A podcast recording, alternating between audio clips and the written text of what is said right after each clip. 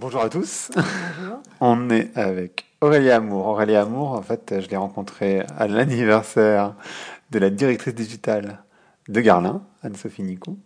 Elle est la cofondatrice de InVenture Consulting. Et en fait, quand il y a eu euh, l'information vendredi soir du rachat de Whole Food par Amazon. D'abord, c'est, je l'ai su parce qu'elle avait fait un tweet et c'est comme ça que je l'ai appris. Mais aussi, euh, je lui ai envoyé un message direct euh, tout de suite euh, pour qu'on fasse un épisode exprès parce que pour moi, je trouve que les marques et les, bon, les, les, distributeurs regardent Amazon, mais les marques regardent pas assez Amazon. Et pour moi, c'est vraiment l'information de l'année. Euh, le fait que Amazon aille dans le retail, ça a énormément d'impact. On va en discuter avec Aurélia.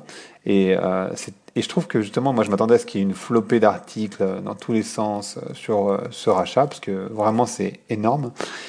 Et bizarrement, en France, j'ai pas vu grand-chose. Donc, euh, peut-être que c'est lié au fait que les gens connaissent pas bien Whole Food en France, je sais pas, ou qu'ils ne prennent pas l'importance et l'impact euh, que ça va avoir.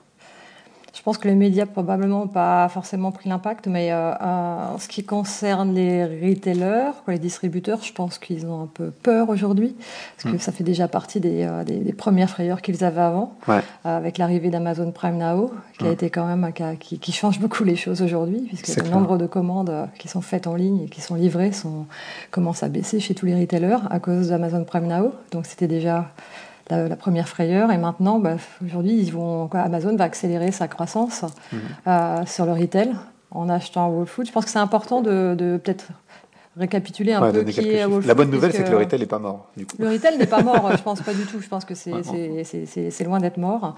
Whole Foods, donc c'est un, un, magasin en fait qui fait de la curation et vente de produits en fait euh, naturels et, organiques, qui a une très très bonne sélection aux États-Unis. Donc qui a été créé il y a 40 ans. C'est 465 magasins.